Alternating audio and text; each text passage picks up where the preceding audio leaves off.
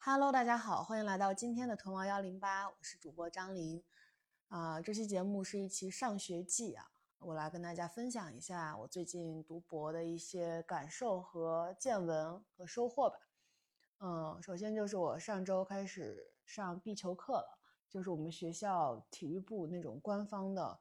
呃，官方售卖的壁球课，我报的是一对二的，一对二会呃比一对一便宜将近一半吧，一对一是五千块钱十节课。一节课相当于五百，其实还挺贵的。然后一对二的话是两千五还是两千八来着？我忘记具体不记得了，就两千多吧，十节课。然后你会跟另外一个人一起上，嗯，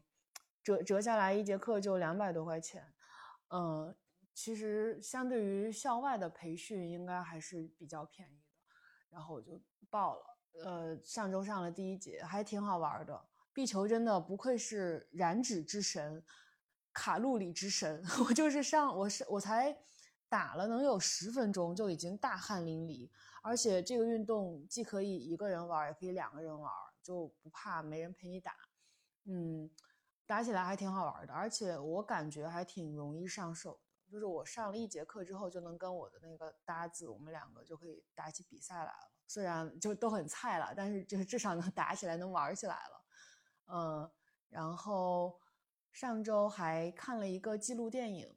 叫《看不见的顶峰》，是那个就是导演主创团队来清华路演，来那个我们青影的，就是一个青影放映，就是清华大学影视传播研究中心，就是我们的那个中心，它会定期不定期的举办这种呃电影的放映，尤其是纪录电影的放映，嗯，然后导演范立新带着。片中的两个主角，哎，纪录片能叫主角吗？两个主人公，对，呃，来到了清华，然后跟我们学校的梁君健老师进行了一场对谈。为啥跟梁导对谈呢？呃，因为导演，因为这个片子拍的是世界上不是世界上中国第一个登上珠峰的盲人登山者的故事。啊，然后梁导就梁君健老师之前也拍过一个关于登珠峰的纪录片，叫做《喜马拉雅天梯》，所以他们两个都是拍过珠峰纪录片的人，对，而且之前他俩应该也都认识，因为范立新导演之前他的很著名的片子，嗯，叫《归途列车》，也来过清华路演，那得是十多年前了。就我们这个轻影放映历史非常悠久啊，十多年前就 放映过范立新导演的《归途列车》。呃，不知道大家有没有了解《归途列车》这个纪录片的？它应该是我觉得中国学纪录片的人都在很早期的时候，就刚刚读书的时候，就刚上大学、刚学纪录片的时候就被要求必看的一个片子。拍的是呃，这个片就是范立新老师当时拍这个片子的时候，还应该还在那个央视。就还没离职，还是以央视的一个记者或者是一个编导的身份，嗯，然后自己垫钱拍了这个片子，呃，拍了四川的一家人，然后父母是在广东，在广州务工，在缝纫厂，在那个应该是纺织厂里边做工人，做缝纫的工人，纺织工人，然后呃，他们的两个孩子跟着外婆住在。四川农村的老家，所谓归途列车就是讲春运嘛。这个车一趟一趟的把他们从广州带到四川，再从四川带回广州，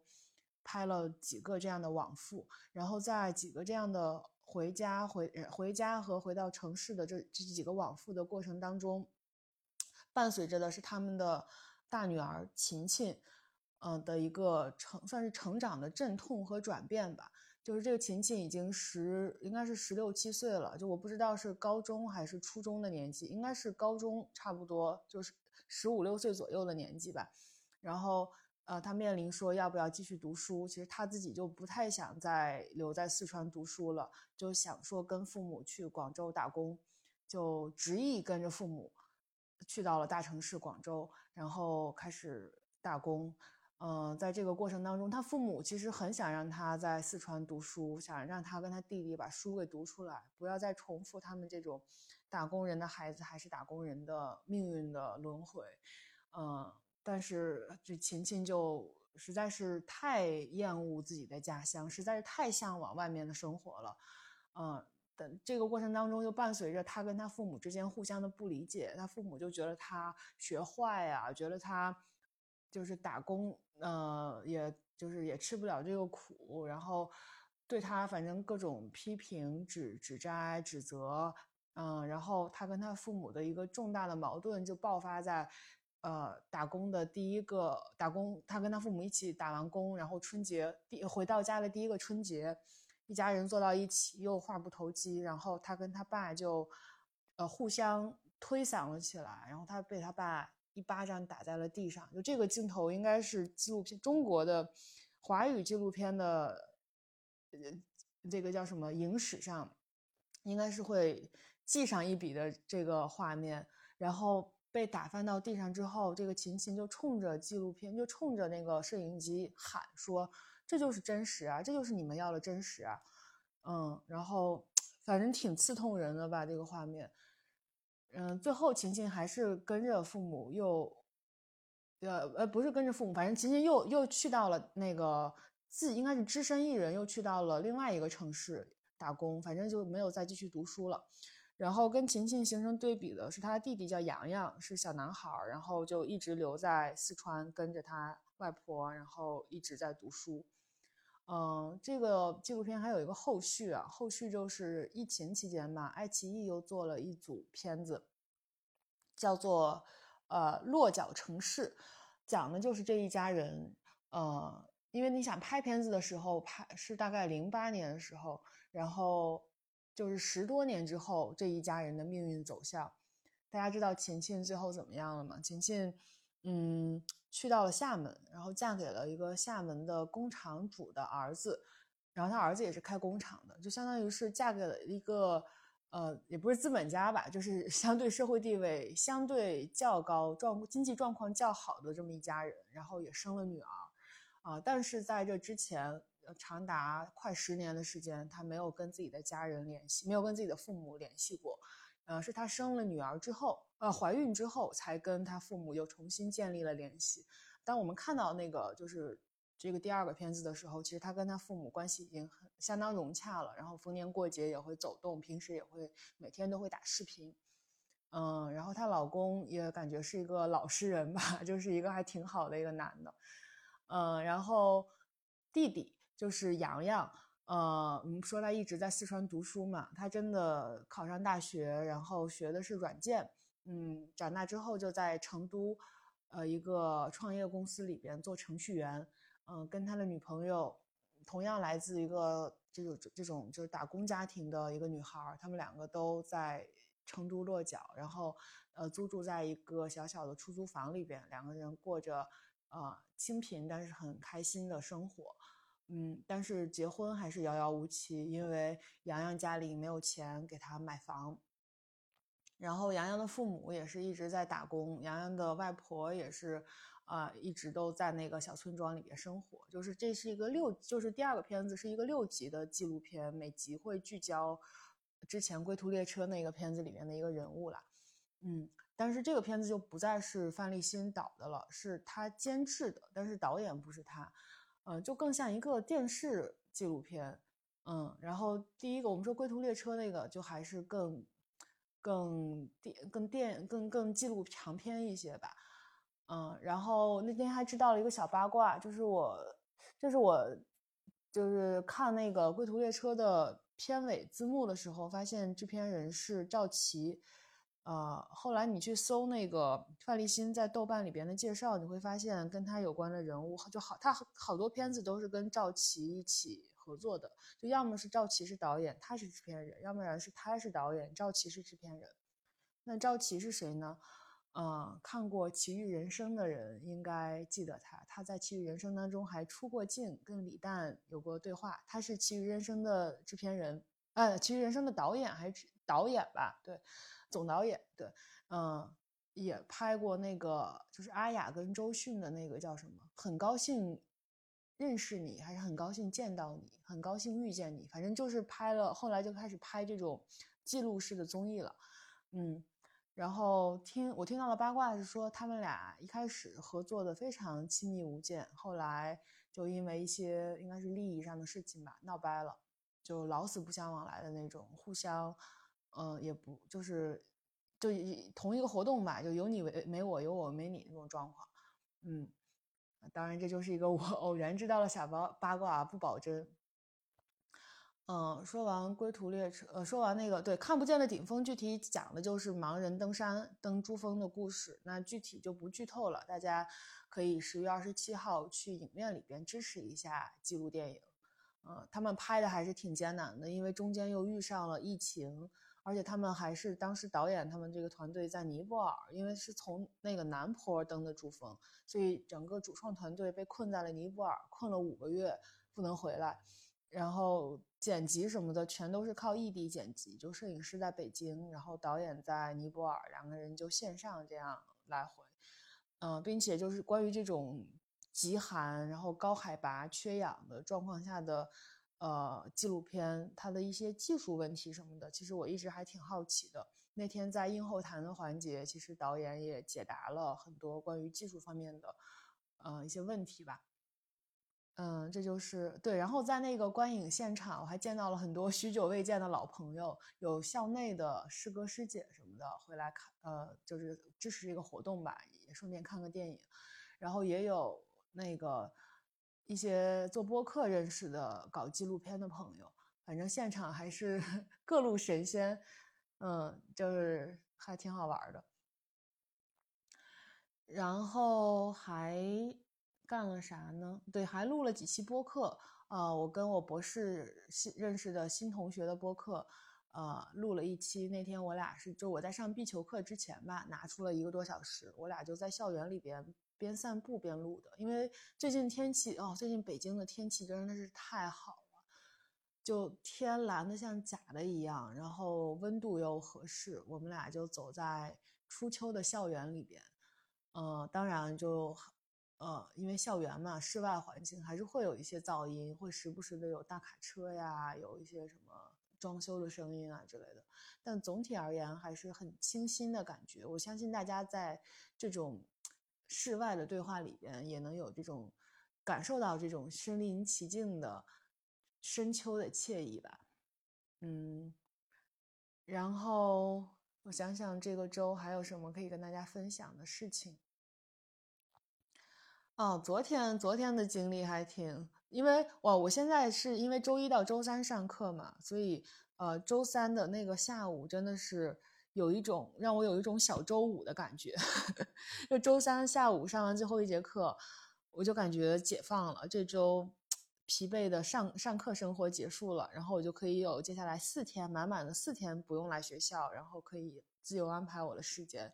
呃，可以会有，然后运动。呃，干一些想干的事情，做做美容，然后 去，呃，陪陪陪陪家人啊，陪陪狗狗啊什么的，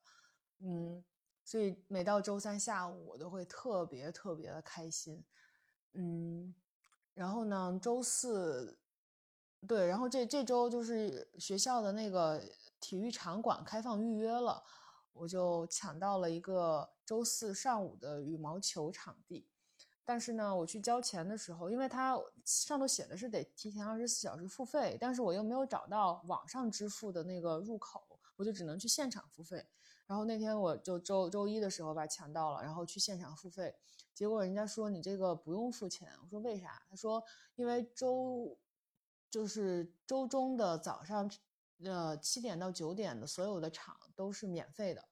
就可以随便打，所以你只要预约上了，你就可以来免费打。我心想，这他妈也这也太，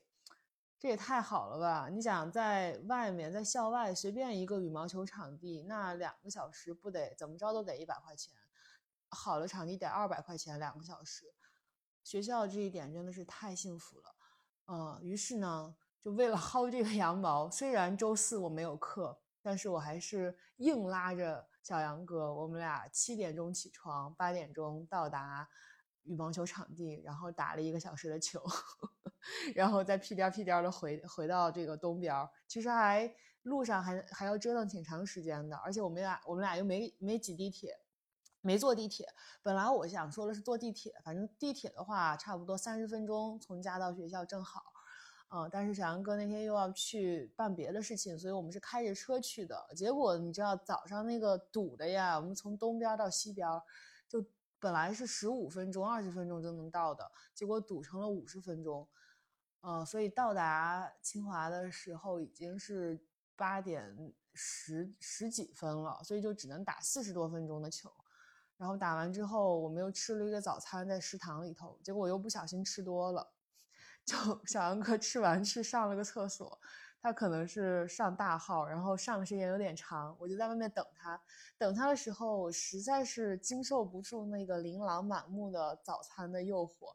我又坐下又点了一个生煎包，又吃了一个，然后我就觉得有点罪恶。嗯，后来他去办事儿了，我就一个人从清华跑回了家，跑了十公里。啊，当然十公里还不足以从清华跑回家。我们从从清华到家有十多公里，然后最后几公里是骑骑了一个共享单车骑回来的。啊，好久没有跑十公里了，这个体力还在，还是挺欣慰的。嗯，跑完之后又跟老高和曹富贵儿我们约了一个午饭，然后吃的是老高的家乡菜，吃的西安菜，然后又吃多了。啊。我其实不太没太吃过西安菜，但是那天因为老高点的都是一些精华，然后每一道都很好吃，然后我又吃多了，实在是太罪恶了。嗯，但是就因为周四，你看，周三是小周五，周四是什么呀，同学们？周四对我来说就是小周末，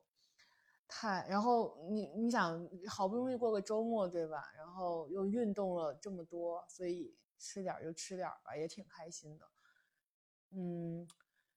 然后回来之后我就开始吭哧吭哧的做面包。对我最近有一个新的爱好就是做面包，我跟着那个 B 站上的小高姐做吐司和呃法棍儿，做的特别成功。然后呢，我现在的一一大爱好就是只要不上学，我就会拿出时间来做好下周要吃的所有的面包。然后呢，并且还会多做一些给小杨哥的爸妈呀，然后给我们的好朋友啊，给王姐呀，去闪送一些，我就觉得超级有成就感。然后他们都很爱吃我做的面包，而且自己做面包嘛，就可以控制那些什么糖和油的加入，就做的非常的健康。嗯，可能保质期会稍微短一点，但就贵在健，胜在健康吧。然后还会自己做那个油浸小番茄。嗯，配面包吃真的非常非常好吃，朋友们绝了！我真的，我要是 开面包房，我觉得，哎，应该也会非常好吧。我现在 在做什么梦？嗯，然后上周还宴请了，对，上周三因为是小周五嘛，又说到小周五了，我们提前就约好了朋友来家里吃，呃，辣皮子拌面。是小杨哥从新疆回来研发的一道新菜，呃，大家知道辣皮子是什么吗？辣皮子就是新疆的那种红红色的辣椒辣椒皮子，然后他们会用这个这道菜，其实我也是在新疆刚刚了解到的，之前去新疆没有点过这道菜，然后这次跟一个我们的一个就是小杨哥的一个发小是在我们的这个旅行结婚结婚旅行团里边的一员啊。然后他离开新疆的前一天，就带着我们到处找这个辣皮子拌面。为啥他会找这道菜呢？因为他家就在北京的这个新疆驻京办的楼上。然后他小时候天天吃那个新疆驻京办，然后他天天吃新疆驻京办的辣皮子拌面。因为这道菜，他说他是检，他是就是检验所有新疆馆子的一个很。很很好的一个检验标准，就首先他要检验这个馆子有没有这道菜，有这道菜，或者说就是即使你的菜单上没有这道菜，那如果隐藏菜单有这道菜，就说明你这家馆子非常的正宗，就能做这道菜，就说明这道这个新疆馆子很正宗。然后如果这道菜再做的好，做的地道的话，那就说明这这家新家馆新疆馆子绝对可以常来常吃。然后辣皮子拌面其实就是辣皮子，就是那种红色的辣椒。但它不辣啊，就非常香。它是那种辣椒晒干了之后的辣椒干儿，然后再配上那个番茄，应该也是番茄干儿，也是晒干了之后的番茄。因为新疆产番茄非常好吃嘛，它昼夜温差大。然后那个番茄，呃，非常香，非常香甜可口，然后再配上肉末，嗯，给你炒出来，应该还有洋葱吧，就是洋葱在新疆叫皮牙子嘛，嗯，就给你炒炒炒出来红彤彤的这种码子，然后盖在新疆的辣条子上，辣条子就是面条嘛。非常非常的香，而且你知道，就是新疆的那些呃面馆，它的面是可以无限量的加的，就是 真的是碳水王国。我们一般在新疆吃面，人均可以吃到三碗面，然后就就那用一碗的钱吃到三碗面，因为它那个码子实在是太香了，你就配那个面条绝，简直绝了，朋友们绝了，绝绝子。然后呢，回来之后我就在淘宝上买了那种干的辣皮子和番茄，呃，都是新疆寄过来的。然后呢，小杨哥就某一天尝试了一下做这个，但是面我们还是就是买了超市的那种手擀面，粗粗的手擀面。其实最地道的应该是自己拉出来的面。嗯，做了一次觉得非常非常好吃，然后我们就 邀请新疆朋友来我们家里品鉴，所以呢。周三就是一个品鉴辣皮子拌面的一个局，然后新疆朋友来，他告诉我们说，他其实那个面是可以自己拉的。他那天教了我，他们也是一对新婚夫妇啦。然后那个女孩儿平时在家里会拉自己拉面吃，他就教了我他们新疆人拉面的一些秘诀。我准备下次尝试一下自己拉面，吃自己拉的面，配上自己拉的皮子，呵 呵一定非常好吃。然后新疆的朋友还给我们带来了他们家从新疆给他寄来的羊肉，然后我们找地儿给他片成了那种羊肉片儿，用用清水涮着吃涮羊肉，哇，太香了那肉！而且秋天嘛，吃涮羊肉正好是进补的时候，所以周三晚上就进行了这样一个活动。对，然后周三晚上还有另外的一对还没有结婚就领证了但还没有办婚礼的朋友，他们马上要在十二月份办他的婚礼。然后我们就分享了各自婚礼上的一些好玩的事情啊，然后以及就是他给我们讲他准备怎么搞他的婚礼啊什么的。然后他们家在花果山，不是他们家在连云港。嗯，我们之所以还挺期待去他的婚礼的，是因为连云港有花果山。然后大家知道吗？小杨哥最喜欢的人物就是孙悟空，他的偶像就是孙悟空。我们俩在一起，我送他的第一份礼物就是一个乐高的齐天大圣。他从小就可以对《西游记》电视剧倒背如流，每一个妖怪他都知道是什么变的。所以，当得知我们可以去花果山的时候，小杨哥高兴坏了。就这场婚礼是他错过谁的婚礼都不能错过这场婚礼，所以我们就准备去参加婚礼，顺便去花果山玩一玩。啊，更更更那神奇的是，这个婚礼就是在小杨哥生日的前一天，所以我们可以在小杨哥三十岁，哎，是三十岁吗？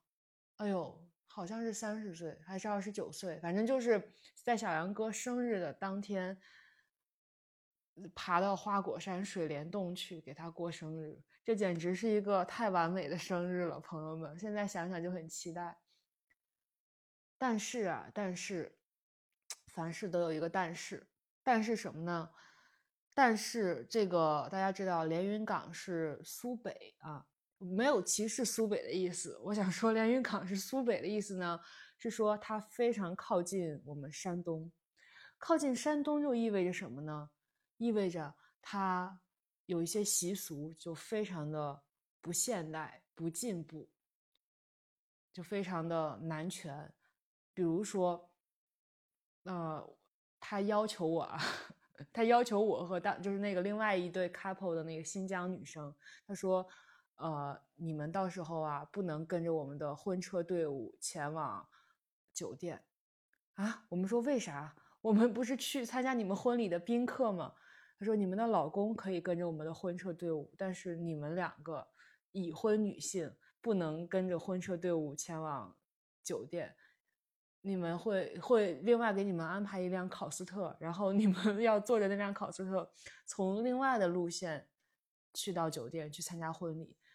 嗯，因为在他们的那个排序里边，说什么已婚妇女地位是最低的，就类似于山东那个女的吃饭不能上桌，就说你们这些女的参加婚礼都不能跟我们的婚车走一个路线，会，我也不知道会是不是会污染了他们婚车还是怎么着的，反正我就非常的不解。最后呢，那个小杨哥跟另外一个就是那个新疆的男生，他们俩。估计也觉得这样不是很好，他们就说：“那这样，那我们也不跟你们的婚车走了，我们就自己，我到了连云港自己租辆车，对吧？我们自己玩儿，然后到时候参加婚礼，我们就自己开着车去到你们酒店就得了。”嗯嗯，那个男生其实那个男生他自己也很不好意思，他也觉得这其实是一些陈规旧俗，但是就家里就一定要让他们这样安排。嗯，最后我们就说行，那就自己租辆车吧。正好我们不是第二天还要上花果山嘛，所以就，嗯，你看这就是一个美好的婚礼，还有一个这样的小小的、非常令人心碎的插曲了。嗯，但是你说我不知道，朋友们，你说如果遇到这种情况应该怎么办？应该要？非常生气的向那个男孩指出来说：“你这就不对，你这是非正义的行为，请你停止这样做。你必须得给我安排，就我必须得坐你们的婚车，跟着你们的婚车队伍去，我不然我就不参加这个婚礼了。我就得这样跟他掀桌子嘛。我觉得他也很无奈，就是我也不想让这件这样一件结婚本来是一个喜气洋洋的事情，然后因为这些我的我的这种。”要求虽然是合理要求啦，但是我也不想这个样子去破坏大家的这种本来就是坐在一起聊的还挺好的。我这样一说，可能也弄得人家挺尴尬的，对吧？也不想这样，嗯，但不说呢，嗯，我又觉得就有，就是从这个 学理上来说，从这个我们的说的应然来说，从微博上来看，那这个事儿确实是挺不好的，确实是应该改变的。那怎么改变呢？我就很纳闷儿，我就很不知道该怎么办。我们学了好多知识，我们读了那么多的书，却依然不知道遇到这种情况该怎么办。嗯，大家如果能想出怎么办的话，也可以在评论区告诉我。好吧，嗯。录了多久了？二十七分钟，差不多了。我们这个上学季每期就三十分钟嘛。然后关于这个周我上的学啊，哦，还没有跟大家汇报。那简简单三分钟快过一下啊。消费社会学的课呢，我们终于读到了这个课的重头书啊，读到了消费社会，就是鲍德里亚的《消费社会》，也是他最最重要的一个著作之一吧。啊，然后我们这这节课同学分享了他们读鲍德里亚的这个消费社会的一些。心得，然后做了 pre，呃，其中比较就是那些词大家应该都听过，但是可能就是有人还不知道它是鲍德里亚提出的，就类似符号消费啊，类似这些什么媚俗啊，然后呃还有什么仿真啊、神话呀什么的，包括《黑客帝国》其实也是借鉴了很多鲍德里亚的思想，嗯，然后呃。那个看电影的课，我们这节课看的就赏析的是，呃，《马路天使》，呃，是赵丹和周璇演的。如果不知道这个电影的话，应该会对那首歌还比较印象深刻，就是《天涯歌女》。天涯，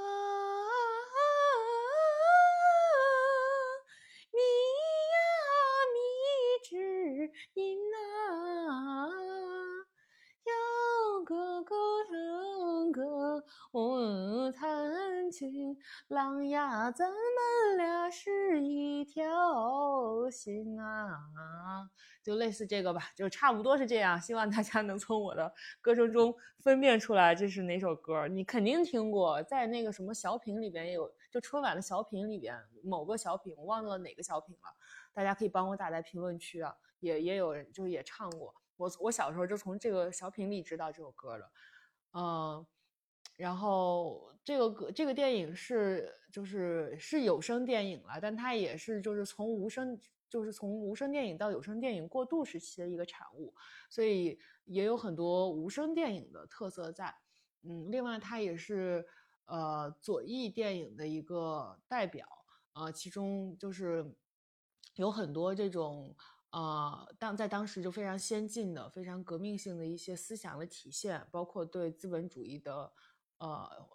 抨击和反思，然后对老对这种普通人的命运的关切，甚至还有一些对女性的呃命运的关切等等。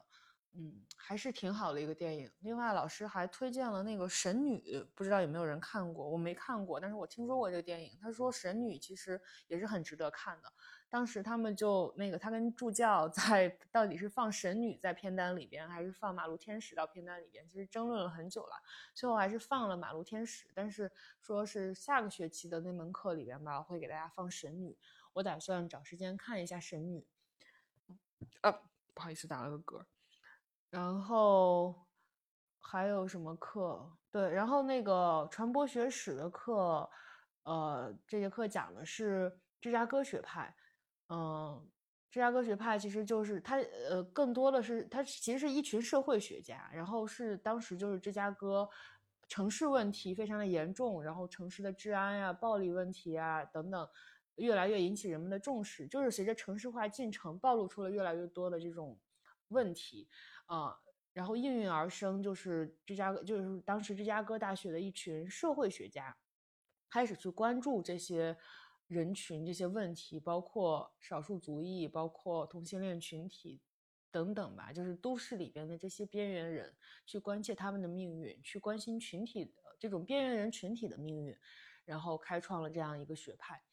嗯，我们这个周读的两篇文献，一个是这个路易斯·沃尔斯。的一篇演讲吧，就是关于呼吁共识、呼吁共识在群体的中的作用的这样一个，然后以及共识和大众传媒的关系的这样一个演讲。呃，这个演讲还挺难读的，说实话，就它的，就你会发现那个年代的英文演讲里边的用词非常的，嗯，就跟现在不一样，然后就导致很难理解、很难懂。我当时那篇文章真是读了好久才读懂，最后。我甚至我其实最后都没有读懂，我是用了一个什么办法呀？就是把这个 PDF 可以传到网易有道词典里边，它会给你翻译，但翻译的非常差，但好歹它会就是翻译一下，然后我就对照着它的那个翻译，然后对照着英文版这样来读的，不然实在是那个文章语法呀、用词啊都非常的难懂。嗯，然后还有一篇文章是。朗氏夫妇的朗就是他们，呃，就是一对那个社会学者，呃，叫朗，都就是那个应该是冠夫姓吧，反正叫朗，一个叫什么什么朗，一个叫什么什么朗，就朗夫妇，他们做的一个关于麦克阿瑟 day 麦克阿瑟日的研究的，他们与电视转播的关系的一个研究。所谓麦克阿瑟日，就是当时麦克阿瑟将军被那个杜鲁门从朝鲜战场上召回，然后。杜鲁门肯定出于各种考虑吧，就不让麦克阿瑟在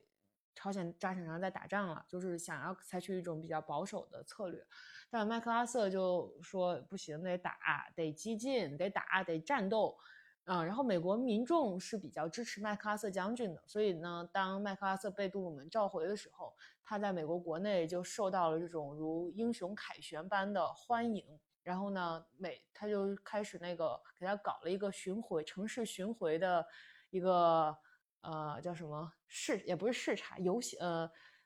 就类似于巡巡回吧，就是巡回在美国各大城市里边巡回跟大家见面，在街上那个游走一番，接受大家的鼓掌与欢呼，呃这样一个活动。然后他在前几个城市呢都受到了极大的民众极大的欢迎。然后到了这个芝加哥，呃，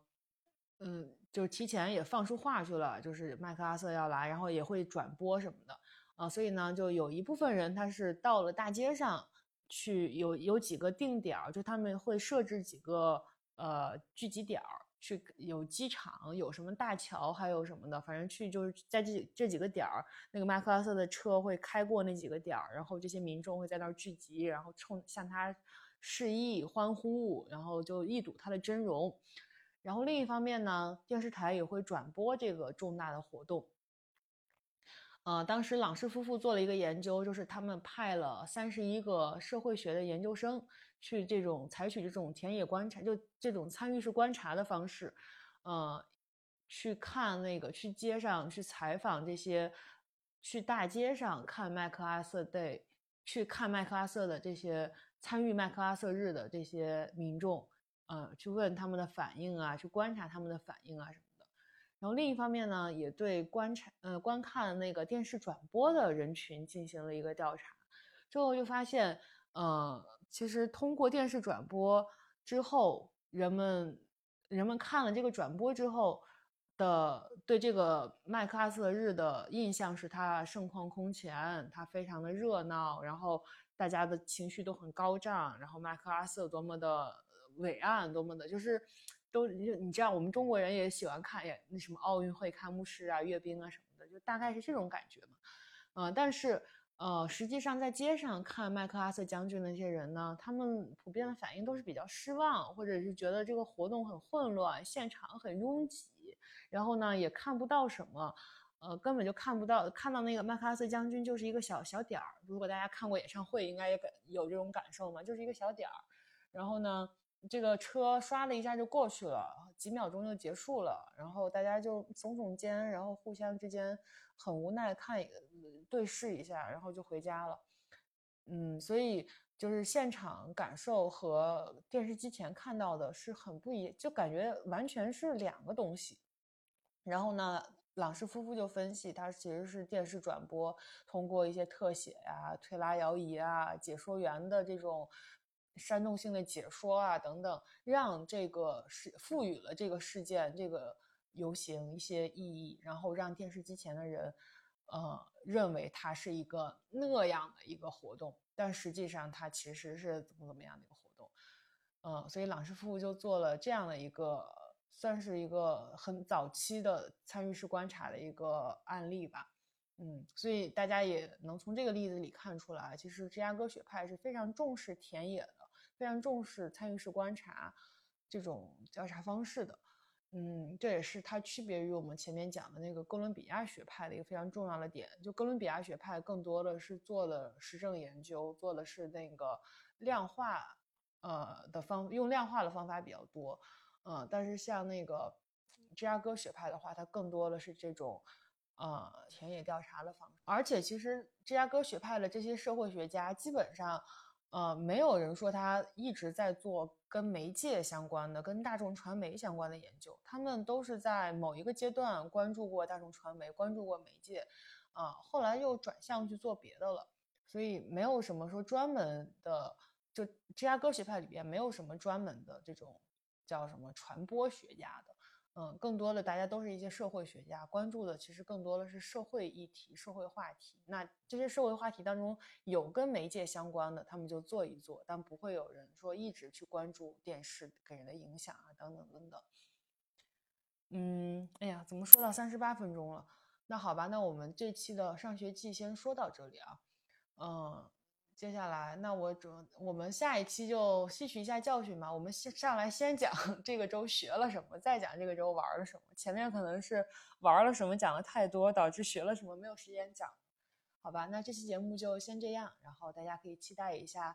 接下来会给大家放送的找人聊聊。然后我是聊了一个我的博士新生的同学，他是呃经历还挺有意思的。他在读博之前是一个副镇长，嗯，然后在当副镇长之前呢，在北大，在北大之前呢，他在学医，所以说就是完全令人意想不到的一些转向啊。但是其实你跟他聊了之后，就发现还挺 make sense 的，就是非常非常的他。好，那大家可以期待一下下一期找人聊聊。那我们这期节目就是这样，拜拜。